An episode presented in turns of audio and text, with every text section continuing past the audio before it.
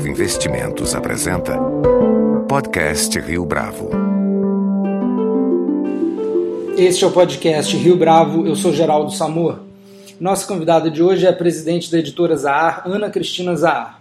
Para explicar o que, que o nome Zahar significa na história do mercado editorial brasileiro, eu não achei nada melhor do que esse resumo biográfico que encontrei no site da própria editora e escrito pela própria Cristina. Filho de pai libanês e mãe francesa, Jorge Zahar nasceu em 13 de fevereiro de 1920 na cidade de Campos. Em 1940, já no Rio de Janeiro, começou a trabalhar na importação e distribuição de livros. Autodidata e self-made man, criou, junto com os irmãos Ernesto e Lucian, a livraria Ler.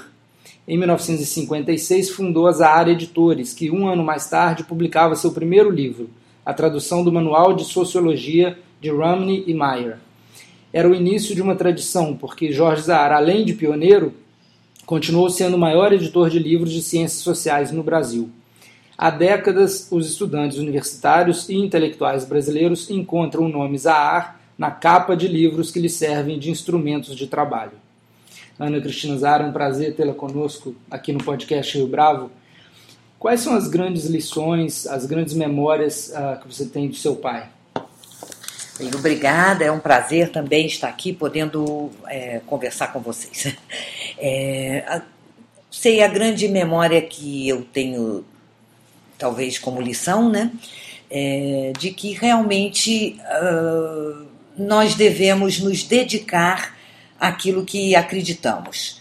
Né? Então, era um projeto da vida dele, os livros, uma editora universitária que pudesse instruir é, é, aquele momento brasileiro. Então eu acho que fica a lição da dedicação a uma causa. Ele deixou um legado verdadeiro com o nome dele, né? Ah, com certeza, com certeza. É, e acho que, como você disse, os estudantes brasileiros, é, é, indiretamente, né, usufruem disso até uhum. hoje, né? Diretamente, aliás, né? Até uhum. É, quais são os principais atributos para ser um grande editor nessa era pós-moderna? O que, que, é preciso saber? Olha, eu acho que é, meu pai tinha um dizer que eu achava interessante e, e que definia muito bem. Ele sempre dizia que o editor, o mais importante era ele ter a sensibilidade para o fenômeno cultural.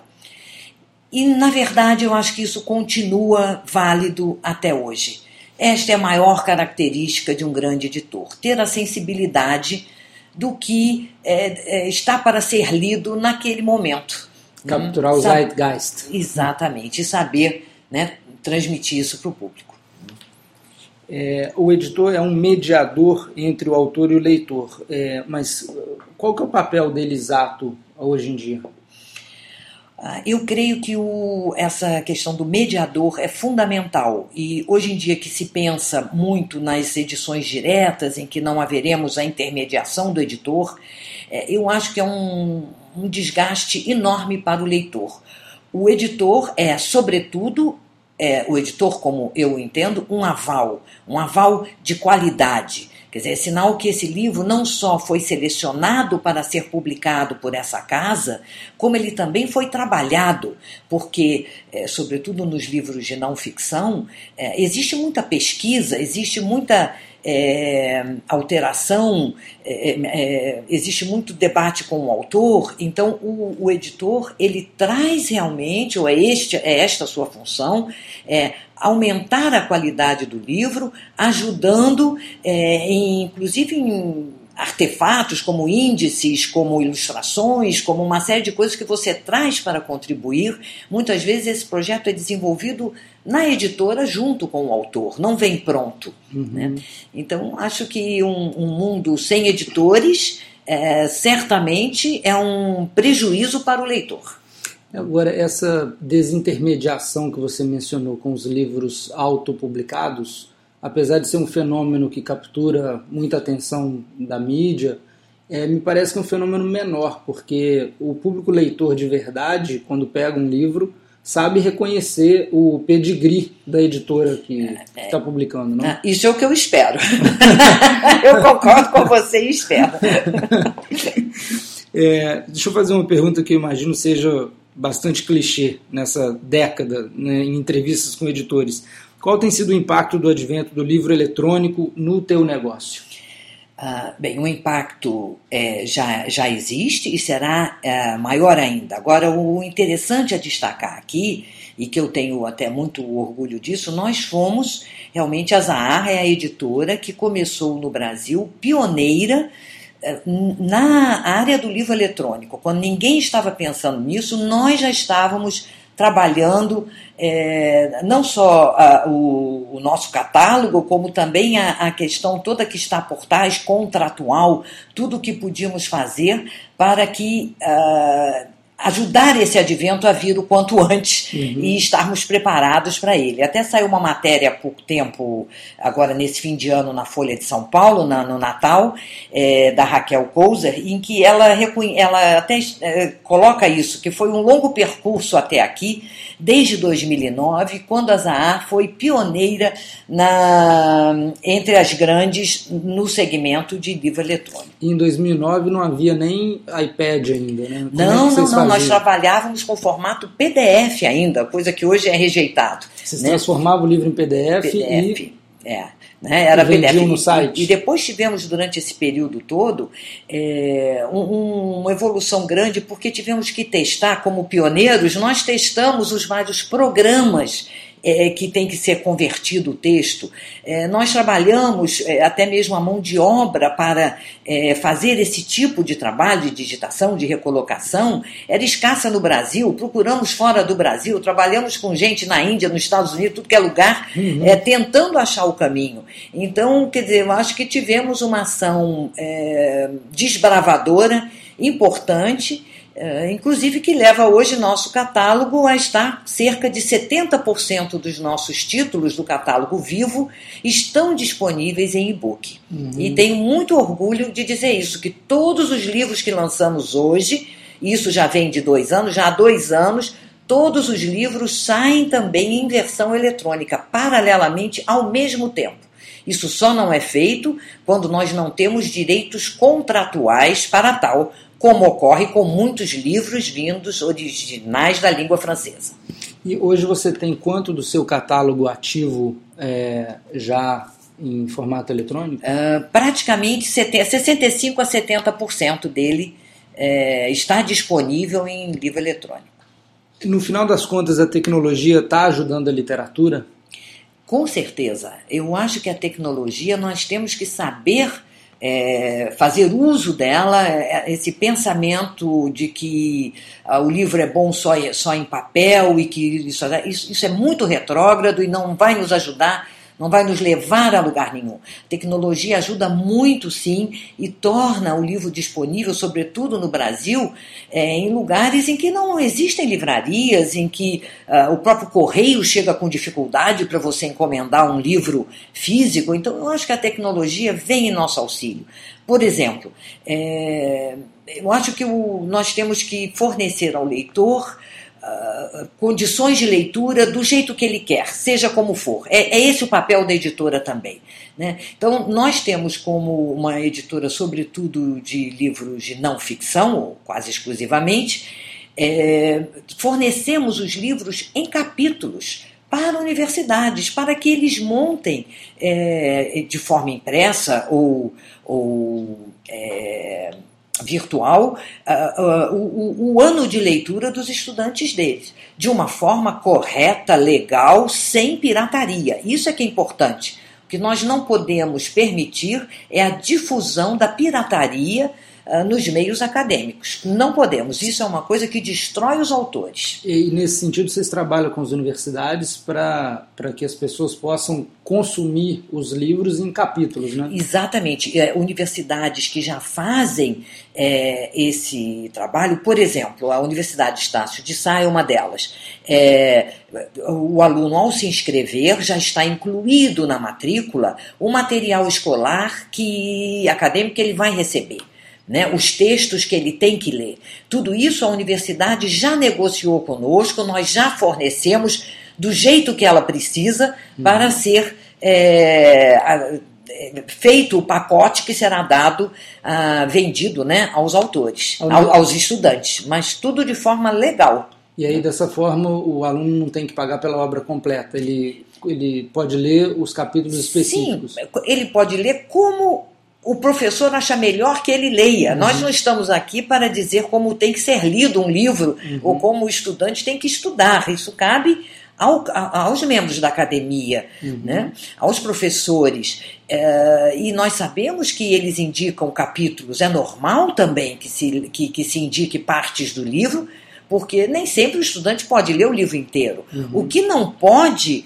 é, é isso ser feito à base de fotocópia de pirataria é, ou, ou, de arquivos é, piratas na internet. Isso é que não pode, porque com isso nós não fomentamos uh, os nossos autores, nós temos que manter e criar novas fontes de saber. E se nós não remuneramos a quem traz essas fontes de saber, evidentemente isso vai acabar. Cristina, mas esse tipo de arranjo hoje, ele está acontecendo mais na universidade privada ou na universidade pública também?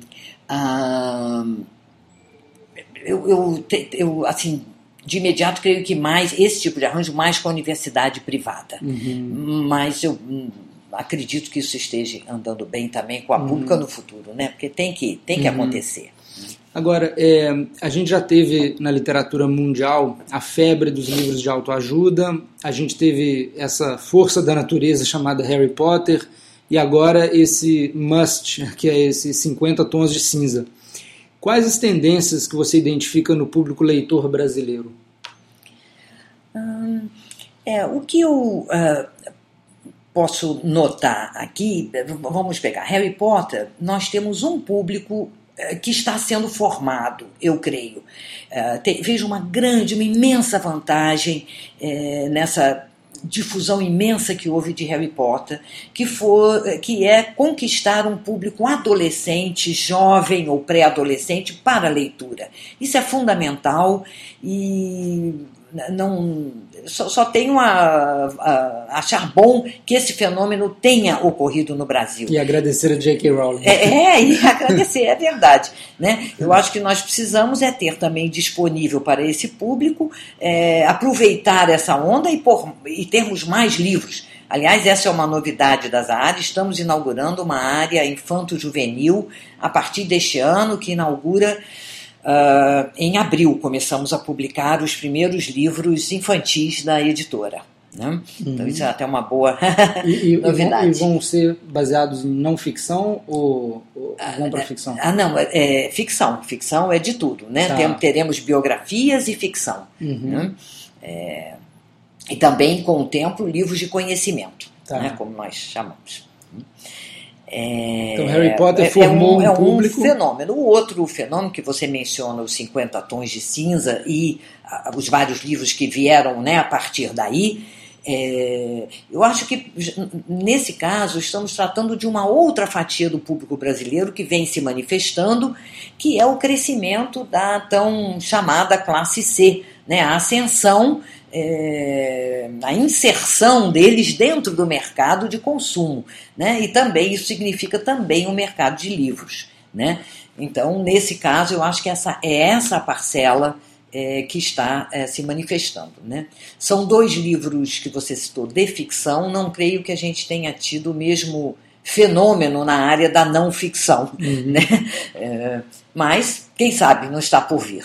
Mas e, qual que é o perfil então dessa nova classe média brasileira que está começando a ler agora?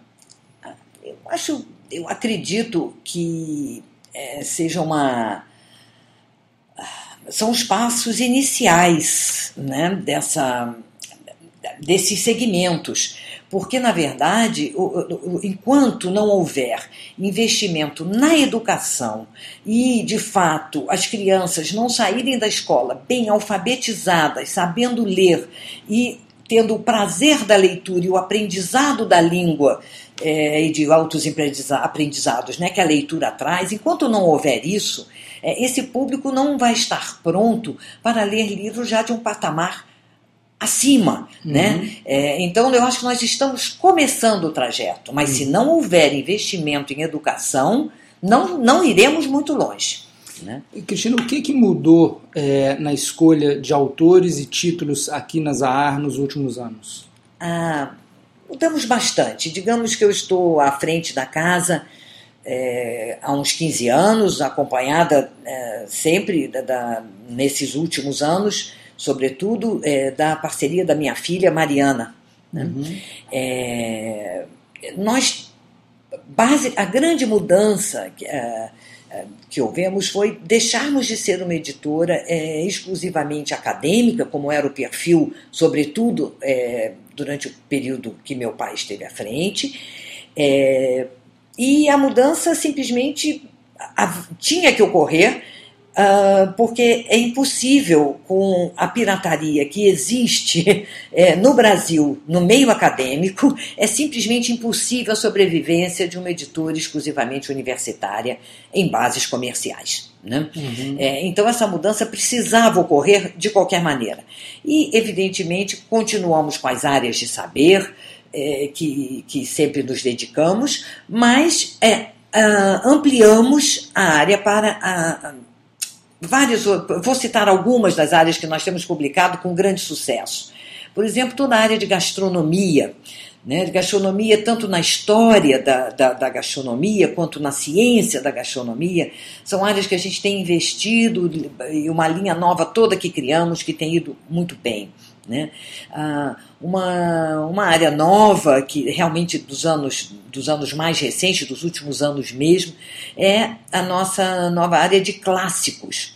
Temos publicado uma coleção de clássicos que me deixa também bastante orgulhosa, porque acho bonito é, um trabalho sempre clássico, edições anotadas, é, que fazemos sobre, é, por exemplo, Alexandre de Mas. É, pegamos os Três Mosqueteiros, o Conde de Monte Cristo, um, um livro de uh, textos de terror dele, temos o dicionário de gastronomia também dele, enfim, uma série uh, de obras, uh, Jules Verne, vários clássicos que temos feito, como 20 mil léguas submarinas, anotada, e depois nós fazemos uma edição bolso de luxo. E isso realmente me dá um prazer imenso de falar, porque são edições de preço muito acessível, na casa dos vinte e poucos reais, portanto, realmente acessível, e são edições de capa dura, com uma, uh, papel da melhor qualidade, guardas, tudo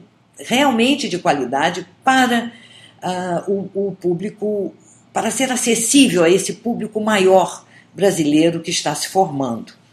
E até gostaria de citar nesse é, quesito uma, uma, uma mensagem que recebemos no site da editora, é, quando lançamos o Alice Bolso, é, em que eu, emocionada, li a mensagem de uma pessoa que escrevia dizendo, agradecia muito a editora de coração de estar é, fornecendo um livro tão bonito de tanta qualidade a um preço tão acessível é, custava R$19,90 naquele momento o livro. E, e, a pessoa terminava: mês, eu estou juntando este mês o dinheiro, mês que vem vou comprar. E era tudo que eu sempre quis, era poder ter acesso a esse livro da Alice. Então, que achei maravilha. tão lindo isso, quer dizer, você se sente recompensado como editor. Com né? certeza, tocante. É. É, você acha que a globalização homogeneizou os gostos e as tendências na literatura, Cristina? Com certeza, né? Ah, agilizou essa. Ah, você poder comprar diretamente dos sites internacionais, além das ah, livrarias locais, é, a rapidez com que tudo chega. é evidente que a globalização traz sempre em todos os, os níveis, uh, na moda, na literatura, na cultura, uh, em todos os níveis teremos esse efeito da globalização. Não, nós não podemos ficar imune a isso. Para né? pegar aquela Mas... frase do seu pai de que o, o papel do editor é capturar, a, ter a sensibilidade do fenômeno cultural. É. O fenômeno cultural hoje ele é global, portanto a sensibilidade é, é a mesma em vários continentes? É, em parte sim, eu não posso, eu ia complementar a, aqui a minha resposta para finalizar, uhum. é, dizendo que exatamente eu espero só é que a globalização dê a chance também de que autores é, brasileiros também possam chegar lá fora. Então, é, eu, eu, acho que temos mais espaço para os brasileiros hoje, de ficção. Alguns autores de ficção já estão bem posicionados lá fora, mas os autores de não ficção não têm lugar nenhum ainda, quase. E isto é importante que aconteça. Quer dizer, eu acho que a globalização vai estar, eh, de fato, é, completa o fenômeno, né, vai estar completo, quando autores locais de países como o Brasil e outros que não têm tanto lugar na literatura mundial possam estar sendo consumidos também, e para isso eles precisam ser traduzidos, porque, lógico, as pessoas não lerão em português. Então... Mas como é que a gente constrói esse espaço lá fora? Porque a sua editora investindo, vai... investindo. Há que haver investimento, há que haver é, auxílios também para tal, né? Porque isso é uma coisa que é um esforço que tem que ser feito pelo país. Não pode ser um esforço é, individual, não vai resolver. Mas, por exemplo, a promoção dos autores brasileiros de não ficção, é, hoje lá fora, ela é feita principalmente através de quê? Das feiras? Ela não é feita.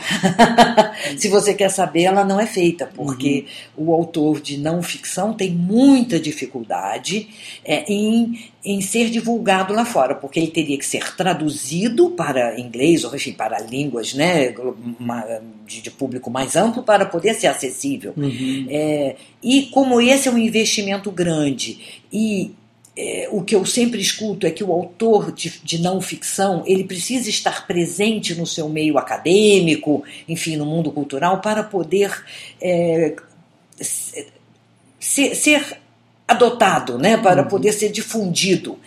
E como o autor brasileiro não está lá, uhum. é, eles, eles dizem, bem, já tem que investir na tradução e o autor não estará aqui para divulgar, uhum. é, eles não têm coragem de fazer o investimento, uhum. as empresas. Por isso que eu digo que é necessário, de início, que haja um tour de force, uma, uma dedicação mais ampla de, de, de, em que órgãos culturais brasileiros estejam mais envolvidos para auxiliar é, nesse projeto tanto de tradução como talvez até mesmo de visitação do, do autor depois para passar um período naquele país e poder divulgar o livro, enfim, algo organizado uhum. entre todas as forças envolvidas.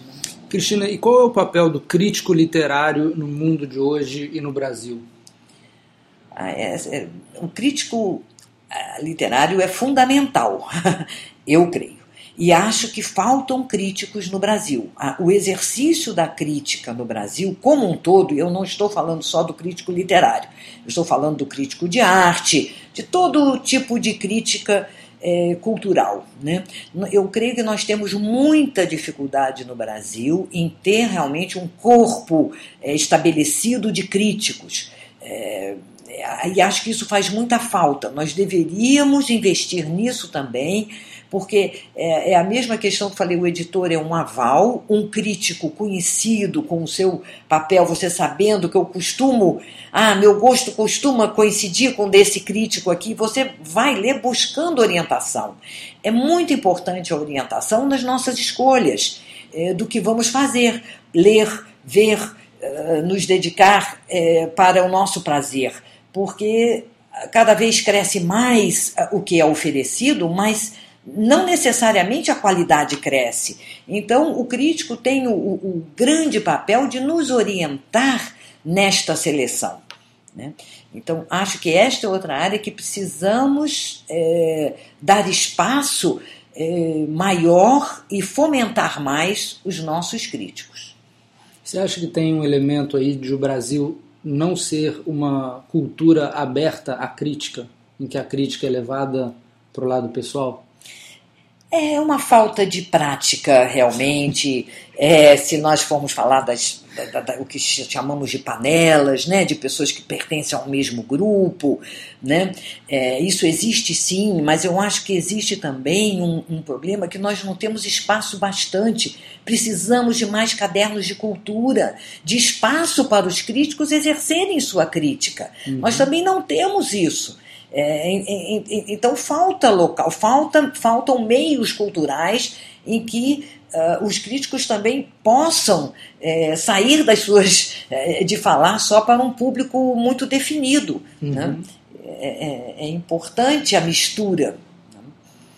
Cristina, para terminar, uh, o seu pai foi um patrono do estudo de filosofia e de psicanálise no Brasil. Ele publicou muitas obras importantes nessas áreas, para dizer o mínimo. Qual é o compromisso da editora hoje com essas disciplinas? Essas são duas disciplinas que continuamos, evidentemente, com dedicação é, igual, eu creio. É, mantemos na psicanálise uh, autores de ponta, é, como Jacques Lacan, Elisabeth Rudinesco, é, Jacques Alain Miller, é, enfim, temos é, autores brasileiros, Marco Antônio Coutinho Jorge, Antônio Quiné, posso enumerar aqui vários autores realmente de destaque é, que temos e é uma área em que creio mantemos a mesma dedicação é, que marcou o início da casa.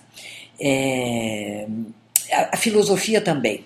A filosofia, por exemplo, um autor brasileiro que é, um autor da casa de, de, de sempre, o Danilo Marcondes, obras de muito sucesso, sempre com é, grande divulgação sobre a história e aspectos específicos da filosofia.